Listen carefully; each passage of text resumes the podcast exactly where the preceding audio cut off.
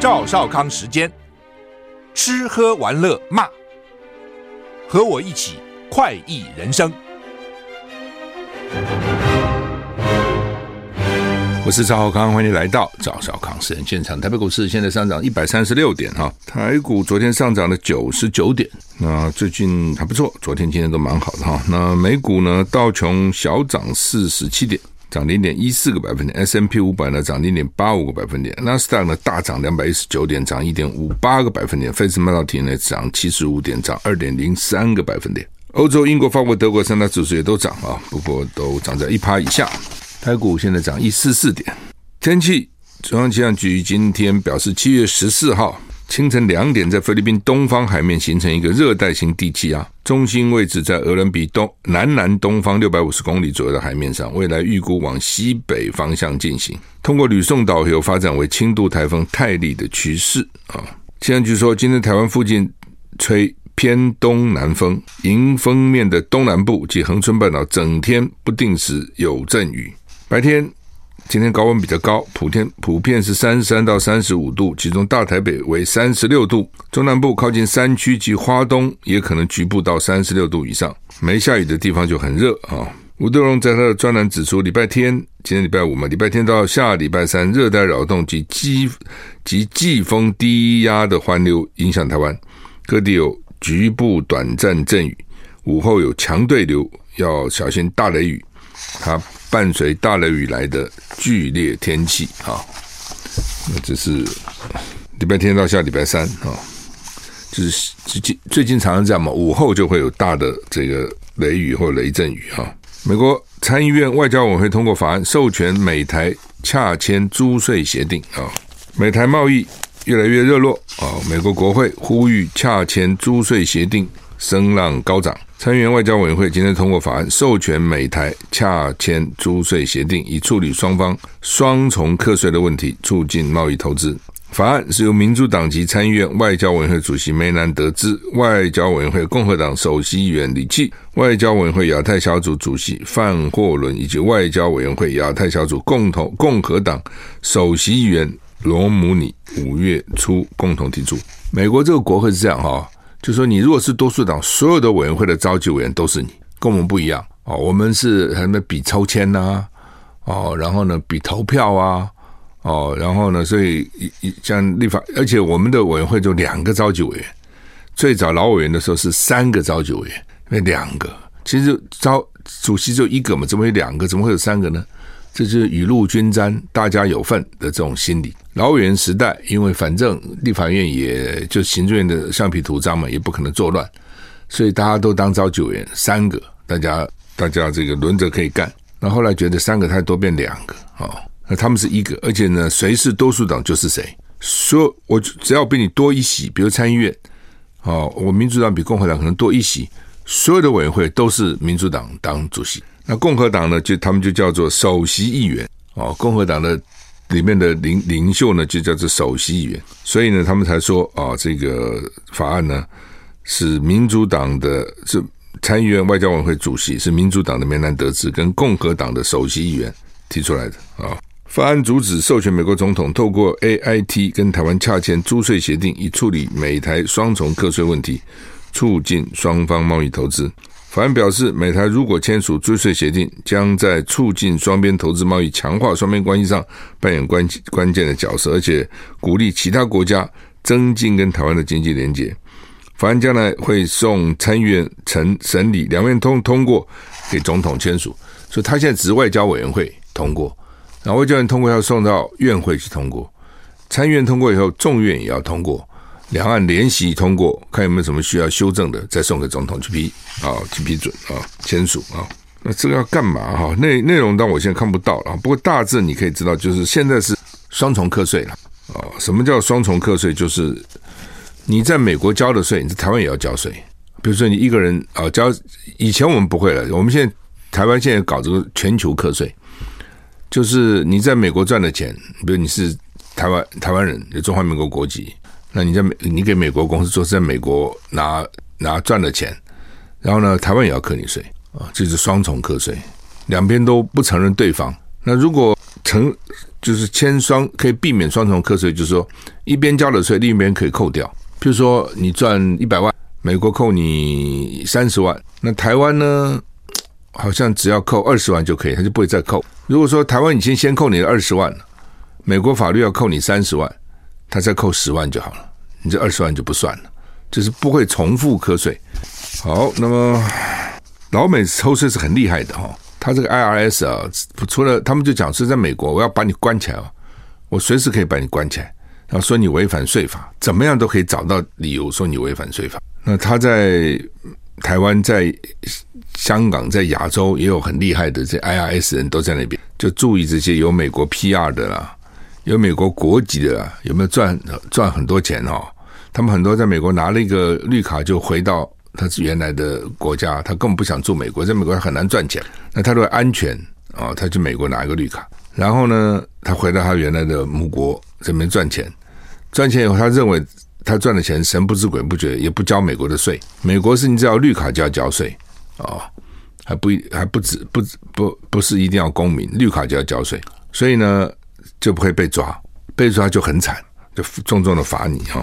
乌克兰收到美国的急速很快啊，急速弹药。拜登呛普丁已经已经输了，俄罗斯已经陷困境了。乌克兰军方表示，武装部队已经收到美国提供的急速弹药，可以用来加速对抗俄军。另一方面呢，美国总统拜登声称，俄罗斯总统普丁已经输掉乌克兰战争。莫斯科不但资源短缺，还陷入经济困境。啊，我相信莫斯科这个。是打这么久，是应该蛮吃力的了哈。乌克兰高阶军官指出，武装部队收到了美国承诺提供的急速弹药，用来加速反攻。乌克兰官员认为呢，急速弹药可以从根本上改变战事局面。俄俄军也明白，乌军将因此占有优势。乌克兰军方声称不会在人口稠密的地方部署急速弹药，急速弹药可能对平民构成长期风险。美国总统拜登表示呢，乌克兰有朝一日会加入北约，但只要还在跟俄罗斯交战，就不可能。在立陶宛峰会以后呢，拜登转到芬兰跟北欧国家领导人会谈。拜登声称，普京已经输掉乌克兰战争，他不可能赢。莫克斯莫斯科已经陷入经济的困境，资源短缺。他期待乌克兰军队反攻，能导向谈判以结束战争。就是你要先赢，反攻有赢面了，俄罗斯大概就觉得说：“哎呀，谈吧谈吧，反正打不赢了，是这意思啊。”但是他这个极速炸弹、极速弹药，其实在他的盟军里面有很大的反弹，就觉得说不应该用这种东西啊、哦。那拜登是用这个就可以改变战争了？那废话，你用个核弹不就改变战争了吗？二战不就美国去长崎广岛投两个原子弹吗？就改变了，因为杀伤力太强了。北约公报历年来最强硬，点名大陆十五次，所以呢，中方生气了，反击。北大西洋公约组织有三十一个成员国，他领导人在立陶宛。举行高峰会，会后发布公报，点名大陆十五次，说以历来最强硬的立场指责构成系统性挑战，对此中方反击，重申坚决反对北约东进亚太，称公报内容充斥冷战思维啊！北约高峰以后，高峰会以后发布公报九十条，里面有十五次提到中国大陆，而且呢措辞强硬。说中国大陆要透过野心跟胁迫性政策对北约的利益、安全跟价值观构成挑战啊！说中共致力于颠覆基于规则的国际秩序，包括太空、网络跟海洋，中共都颠覆。中大陆驻欧盟使大使团当天就回应，北约公报反复宣称自己是核联盟，只会进一步加剧地区紧张，而且呢，这个公报的牵涉到中国的内容充满冷战思维。充满意识形态的偏见。北约是地区性的军事集团，在当今国际安全局势不断恶化的情况下，不但不反思自己的责任，反而一味指责他国，不断染指域外事务。就是你是一个地区性的，就是北大西洋公约，就是北大西洋，还不是整个大西洋。只有在北大西洋那边，你们是一个区域的组织，结果你现在居然还要东扩到亚洲来，哦，而且呢，还要这个。讲一堆指责中国的话，你要没有想想你自己的责任是什么？好，意思就是你自己只能把你区域巩固就好就好，你跑你这个飞象过河来管我们这边干嘛啊？传大陆骇客入侵美国商务部长的电邮，布林肯向王毅表示关切。我的 email 怎么被人家害了？哈，维兰表示，来自大陆的骇客今早攻击包括美国政府在内的多个机构的电子账户。电子邮件账户哈。那最高官呢，最高的官里面包括商务部长雷蒙多。今天还有消息说，雷蒙多还预备去大陆访问呢。最近连连续有三个大国要去嘛哈。那布林肯啊，叶伦啊，接着凯凯瑞啊，然后现在接着雷蒙多可能也要去哈。呃，台股现在涨一百一十九点，我们休息了。I like 是赵小康，欢迎你回到赵小康生现场。台北股市现在上涨一百零九点哈。那路透社说了哈，说这个骇客事件哦，余波荡漾哈。呃，有一个没有。具名的国务院高官说，国务卿布林肯今天在印尼雅加达跟王毅见面的时候，表达任何锁定美国政府企业公民的行动，我们都深感关切，并将采取适当行动来救责。微软说，中国骇客利用微软验证软体的漏洞，暗中侵入二十五个机构的电子邮件账户，但他没有公布机构的名称。那这曝光以后呢？这微软先讲的啊，说商务部、国务院、众议院。人员坦承被害啊，五月开始持续一个月。大陆外交部啊，稍早提供路透社声明说呢，上述指控是虚假讯息，我没有害你啊。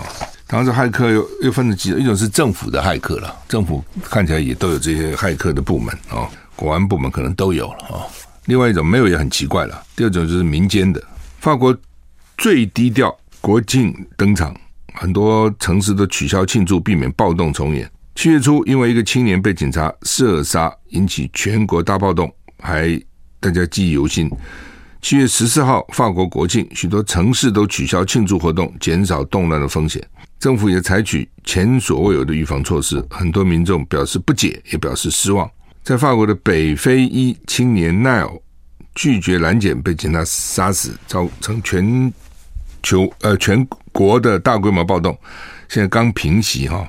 那国庆巴士底日十四号就要登场，巴士底监狱嘛，国庆巴士底日十四号，由于担心再度拆弹走火造成混乱或火灾，所以呢，许多月初遭受重创的城市纷纷取宣布取消烟火释放，也没有舞会，也没有游行等大型庆祝活动，就是这些曾经被是呃放火烧啦、抢劫啦、打啦。打打砸抢的呢，这些城市就是啊，算了算了，我们怕到了。呃，就很多有些城市的市长啊、镇长，就说我们很挣扎。一方面是呢，国庆啊、应该庆祝；一方面呢是安全啊、怕呢造成不安啊、所以呢，很多就忍痛还是取消了国庆的活动啊。法国那么浪漫啊。国庆一定很多活动，这样都干算了，干脆不办了，免得到时候呢，呃，这个暴力分子趁机啊，在里面又发生大规模的暴动啊，或是打砸抢这类的事情哈。好莱坞可能会停摆，嗯，啊，怎么回事？演员跟编剧双双罢工，因为谈判失败。CNN 报道，代表十六万名演员的美国演员工会跟美国广播电视演员工会联合会表示，协商结束。没有能够在薪酬缩减、人工智慧 AI 威胁等问题上达成协议。工会联合会全国董事会无意通过下达罢工令啊！演员呼吁要增加片酬，并且在电影或节目再次放映的时候支付费用，特别是在串流媒体服务上。好莱坞演员开始罢工，跟编剧一起，两个工会的双重罢工是从一九六零年以来的第一次。上次一九八零年那演员罢工。这表示绝大多数的美国电影跟电视制作将被迫停止，编剧不写了。你要知道，一个好的剧，电影也好，那个电视剧也好，最重要的是编剧。那个剧如果不好，写不好，你你你就看着觉得，就算演员再好，你也会觉得这莫名其妙，不合逻辑。很多剧都，甚至到现在很多剧，我看都觉得不对嘛。他们就安慰我，就说：“哎呀，电影嘛，哎呀，电视嘛，啊、”你这么追究他干什么嘛？他这这这，但是我说那总是要合理呀，对吧？你这反映人生、反映生活嘛，你不合理呀，啊，这这不应该发生这样的事情嘛？你这一般的正常社会也不会发生这样的事情嘛？怎么到电视里面、到电影里面就发生了呢？啊，那就是编剧的功力啊！有的编剧真的真会真会编啊，像最近韩剧的进步就很大了哈。好，那么呃，他这次是演员跟编剧一起。以前可能编剧有罢工过，演员有罢工过，这两个搞一起，以前没有过啊、哦，这是要一起。BBC 报道，好莱坞巨星将无法参加新片跟即将上映影片的宣传活动，这蛮惨的。艾美奖跟动漫等活动、动漫展等活动呢，可能面临重新安排或缩减规模。好几个好莱坞的巨星都对罢工行动表达支持。CNN 报道，电视制片厂对罢工表示让人遗憾。工会选择了一条导致财务困难的道路，就是到时候就是之前他们去谈判就没谈成嘛。演员就说：“你给我的演演出费太少了，我要增加。”那财资方一定说：“我们已经都赔钱了。”事实上是这样啊。好莱好莱坞拍一百部片，可能没有十部是赚钱的哦。那大部分都是赔钱的。呃，大部分我们大概也看不到，也不见得看到他拍他拍很多片了。我以前看一本书，就讲说哦，其实他们那个电影红不红，跟那个运气也有关系哦。那演员哦，这个抱怨说他们的薪酬太低啊，到底怎么回事啊？我们休息一下再回来。我是赵少康，欢迎回到赵少康时间的现场。台北股市现在上涨一百一十二点哈。刚讲哈，这个美国演员工会、编剧工会哈，这个抗议啊，所以我们可能有一段时间看不到新片了哈。不过这不用紧张，我们大部分看的是旧片呐，我们看不大部分旧片嘛。你电视上看的都是新片吗？大家都旧的，这重播很久了。我每次看的时候，诶，这片子不是很久了吗？这演员怎么看这么年轻？我们查查看什么时候，网络一看。二十年以前的片子哦，现在都给我们看这个比较多。那但是就是他们，我以前看了过一本书，这里在节目讲过，就是南加大的，因为南加大离海乌还好莱坞近嘛，南加的电影系的教授写的，就是说呃，真的片子赚钱的其实很少的，大部分是赔的啊。演员为什么抱怨？我们觉得演员应该很好啊。其实也未必啊，就是说，第一个，你你在那个地方生活就很贵，你要在好莱坞哦那个地方生活，当然物价都比较高了。南加州的物价高，这是一个。第二个，钱大概都被那个主要的明星赚去，这真是很不公平。但也就是这样哦，就可能一个大牌演员，你这个整个电影的制拍片制作费，他一个人就拿到一半以上，其他人分了剩下的，还包括宣传费啊什么乱七八糟哦。而且呢，将来赚了钱，他中间还要分。他们就有经纪人在帮他争取了啊，因为说自己不太好意思，呃，经纪人没有什么不顾情面，都替你争取最符合这个演员利益的啊，所以呢，就是就变成说这个其他人就分一点点，那这个当红的啊，这个大牌的这演员呢，就几乎把所有的好处都都占了啊。欧盟宣布彻底解除日本福岛食品的进口限令哈，欧盟今天跟日本在。布鲁塞尔 （Brussels） 召开高峰会后呢，宣布彻底解除二零一一年日本三一大地震福岛核电厂事故以后对福岛县水产品实施的进口限制措施。欧盟二十七个成员国预料八月起陆续解除对福岛水产品进口的限制。双边峰会结峰会结束以后，欧盟理事馆米斯欧盟的理事会的主席叫 Michel 哦，Charles Michel。欧盟执行委员会的主席范德赖恩，这他比较熟。跟日本首相安田文雄一起宣布这项消息。安田文雄表示，彻底取消进口限制措施将极大程度帮助受灾区的复建与重建。他表示赞度，他表示高度的赞扬与与欢迎。范德兰表示，废除限令是基于最新科学证据所做的决定。有很多时候，这个食品不只是科学的问题，还有心理的问题。你说科学啊，比如说举例来讲，一个病死猪好了，病死猪死了，你把它那个肉。彻底的烹饪煮熟，它有什么问题呢？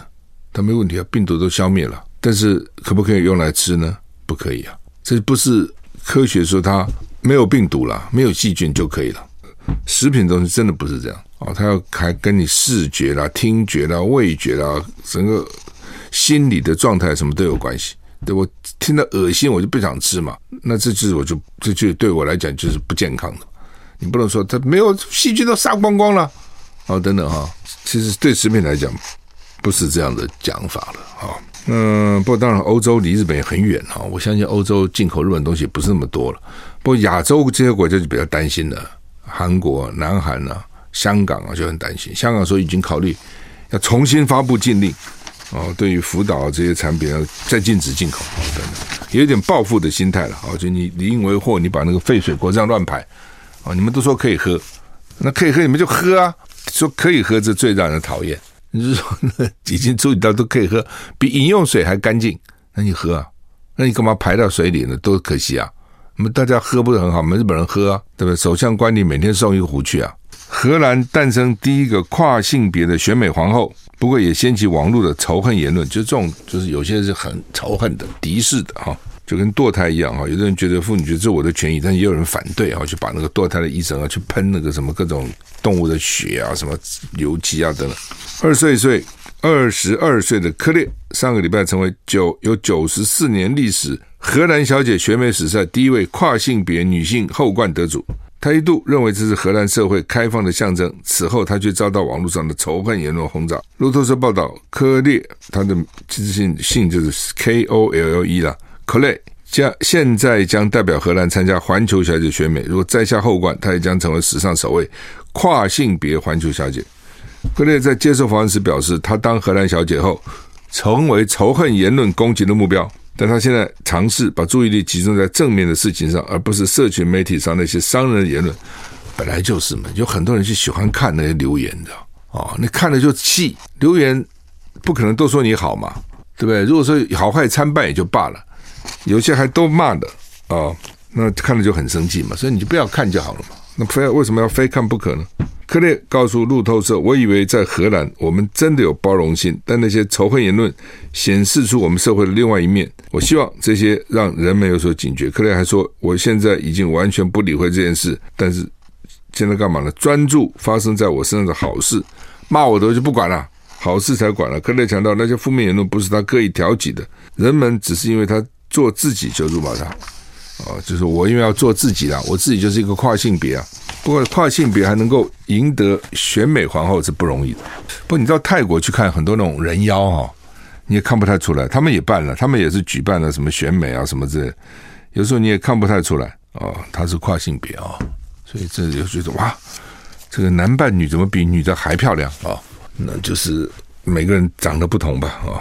像以前梅兰芳不是也都也都。扮女女性嘛，而且很红嘛，啊、哦，那就是她不是只有长啊，她整个动作啊，那个整个的声音啊、仪态啊、媚态啊，哦，女人比较媚嘛，比男男人很少看到媚的，也有了啊，这个怪怪的，就是，就是他要都要表演出来，这是很不容易的哈。好，那台股现在上涨九十七点哈，中国时报跟头版头跟联合报头版头都在讲这个性平的这个修法了哈。I like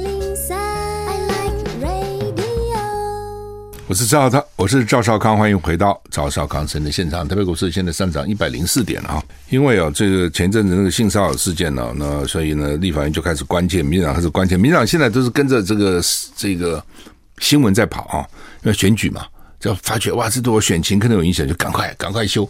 那之前摆那方啊也不管哈，嗯，反正选民也搞不清楚怎么回事了哈。好，那么《中国时报》头版头叫做“性平法新规定禁止师生恋”啊。师生私下约会、看电影、称呼过于亲密都可能触法。大学如何执行是最大考验啊！就是说，他们是说高中这样规定很清楚，高中女生很小嘛，而且没成年。大学女生已经成年了哦，那他要跟谁恋爱，那他的自由嘛。一说是这样啊，就是看你一定有赞成有反对嘛。那也有人讲是说，就是说像廖元豪，政大的这个副教授，他博士生，博博士生也是生啊。但是博士生也可能是师啊，他为什么他是师？他可能是助教啊，他可能去开一门课啊，或是帮教授上一个课啊，哦，所以在上课时候就师了。他平常也是学生啊，他是也是博士生嘛。那他如果跟他同学恋爱，这算不算是？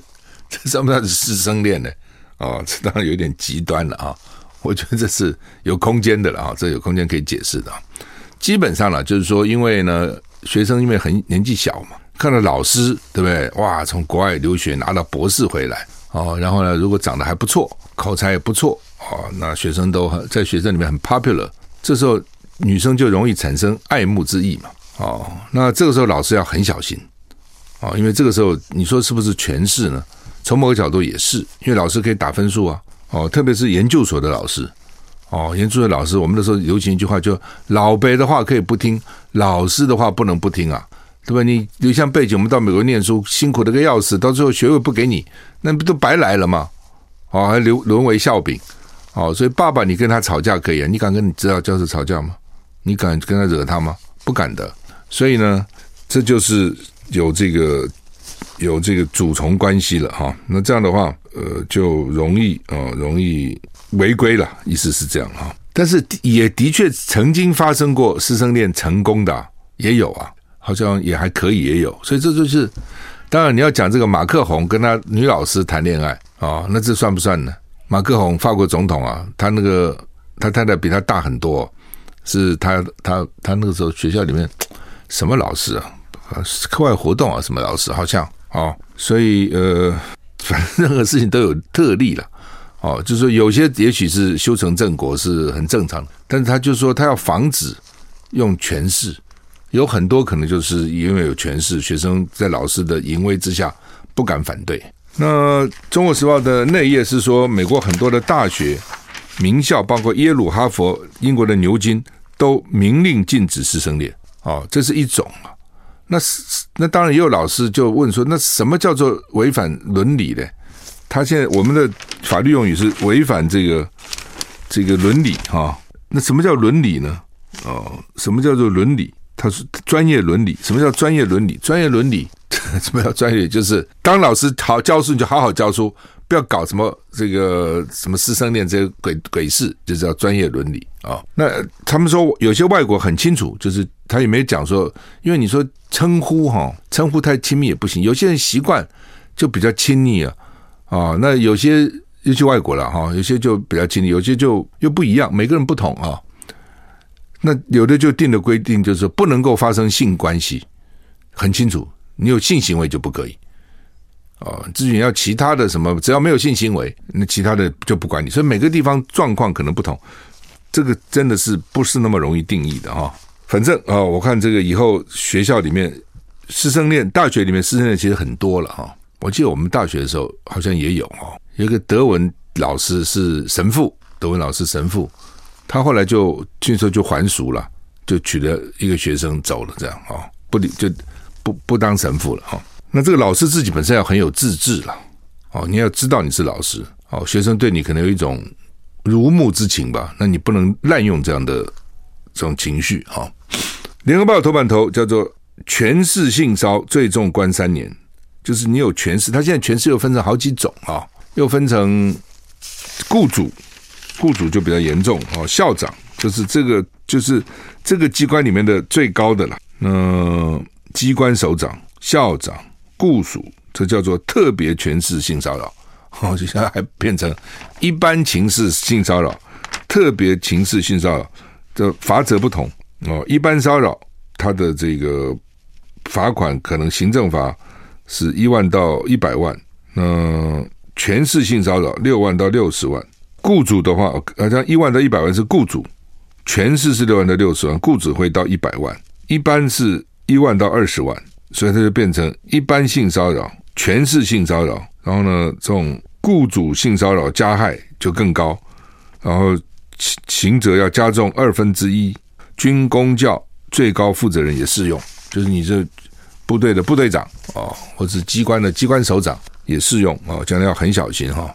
呃，有有有我有我听到有人讲说，哦，自从最近发生这事以后，他都不敢开玩笑，不敢乱碰人家了哈，等等哈，所以还是小心一点比较好。我们休息一下。我是赵少康，欢迎回到赵少康私人现场。台北股市现在上涨一百零二点哈，大家很喜欢去泰国，不过泰国的政局呢其实蛮混乱的，军方没事呢就跑出来给你政变一下哈。不过他们政变也还好，就没有死人很多了哈，基本上大概不太会。就他们认为泰国人还是比较温和哈。那现在啊，这个总理啊难产。原来这个前进党这个总理是哈佛毕业生哈，很年轻哈。皮塔本来以为他可以通过啊，因为他选举拿最高票最高的席次嘛，但是不行。然后当时我就讲，我说这个东西啊就麻烦了，看军方吧。他现在整个泰国国会哦，有参议院、众议院，众议院五百席，参议院两百五十席，加起来七百五十席。你要拿过一半，三百七十五席。结果呢，参议院的两百五十个，只有十三个投给他，所以他这个制度是很怪的。一般我们的制度就是我大选赢就赢了嘛，尤其他这种比较偏内阁制的国家，我大选赢了，我其实就是我的。他不，他上面搞个参议院，你只能选众议院，只有众议院是选出来的，参议院呢，他是不知道怎么弄的哦。那大部分都是军方指派的，所以根本不要支持你这个这个新人。他获得三百二十四票赞成票，一百八十二反对，一九九票弃权啊。那而且呢，他这个中选会又向宪法法庭指控，他那个宪法很厉害的，也是跟王室啊什么既得利益都勾在一起的。宪法说这个皮塔呢有媒体公司股票没申报，所以资格不符，执意参选。而且呢，他要修改呢冒犯君王法，所以应该把他议员资格取消。那如果你一人资格取消，你还有什么资格当当总理呢？没有了。哦，他基本上他们是比较是是那个资呃，就就是那个总理啊什么都要国会议员来做了哈。反正就是釜底抽薪了哦，所以让泰国股市跌百分之十哈。就是说，你如果是媒体公司老板，你申报时候要讲清楚，你是媒体公司的股东，你有股票，你没申报，所以呢你就没资格啊，就变成这样子。那民进党在搞这个青年什么安心房贷啊等等哈，又是延从延到四十年呐、啊，降利息啦，呃，降这个宽限期啦等等哈，反正就是到到了选举了，民进党最会这一套。那民进党的执政党他有资源，他一做呢，在野党怎么办呢？在野党你只有两个方法嘛，一个是反对，一个是加码。那通常在野党都是反对的哦，那得利的人呢就得利了嘛，哦，这就真正有一点困难了。你说我跟着加码，好像以良心不安哦。国家财政记录纪律怎么办？那你不加码，那不就让他讨好选民了吗？哦，你说选民在在不在意？选民当然在意嘛。哦，能够对他好，他有什么不在意呢？哎，你平常去买票选举的时候，你送什么什么？他们送面纸啊，送什么鬼啊？这些东西三十块以上都不行呢。那这种政策买票什么三十块，对不对？三十万也不止啊。哦，这没事情哦，这这真的是有点像只准州官放火，不准百姓点灯了哦。他干什么都可以，你干什么都不可以，就变成这样子哈、哦。好吧，这个现在要要考大学考试啊、哦，原来叫做职考，现在叫做分科测验啊、哦。说呢，今年的分数会增加啊、哦，但是呢，有几科非常难。昨天我也讲了，数学甲、化学、公民。尤其公民是历届最难。我以前骂过，真的地理有时候历届最难。难道哈这学生平均分数只要只有四五十分？地理有这么难吗？哦，我们以前当学生觉得历史、地理这种文科只要读就有了嘛，对不对？他读现在还不见得有。你干嘛地理搞这么？你出题老师脑神有问题啊？哦，现在把公民又搞得历史历届最难，你在干什么？何必呢？数甲化学就很难，那有的时候就比较简单。那主要的原因就是我在之前我就讲了，我说去年哈是因为很多去年很多人哈这个就是去大家都去学测就去分发学校了，第一阶段我就哎呀有有不错的学校念就可以了嘛，对，不要再考第二次了，可以了，所以呢就变成第二次名额就空了很多，那来参加分科考试的呢，哎低分高就了，我分数本来没有那么高的，但是因为没有什么人嘛。那大学又留了很多名额在这个这个分科测验嘛，我就考到比我应该得的系所学校好。今年大家都看，可怎么可以这样搞呢？所以现在大家都在来考了，这一下报名的时候报报多，就这到时候这就是资源分配的问题嘛。今年一定提高，现在说了大增录取分数二，尤其二三类组会估估计估计会大大的增加，就没有那么多好康了啦。哦，所以很多事就是你不要一窝蜂起哄这样去搞，你要判断去年什么状况，今年会什么状况。好了，你现在起哄跟他去弄惨了，因为你现在来就是你放弃了学策嘛，你非要这样不可嘛，你非要按照分科，就没有像过去像去年运气这么好了哦。所以有时候光参考去年的，不见得是不见得是有利的。像我们那时候预官呃，之前的预官服一年哦，所以呢。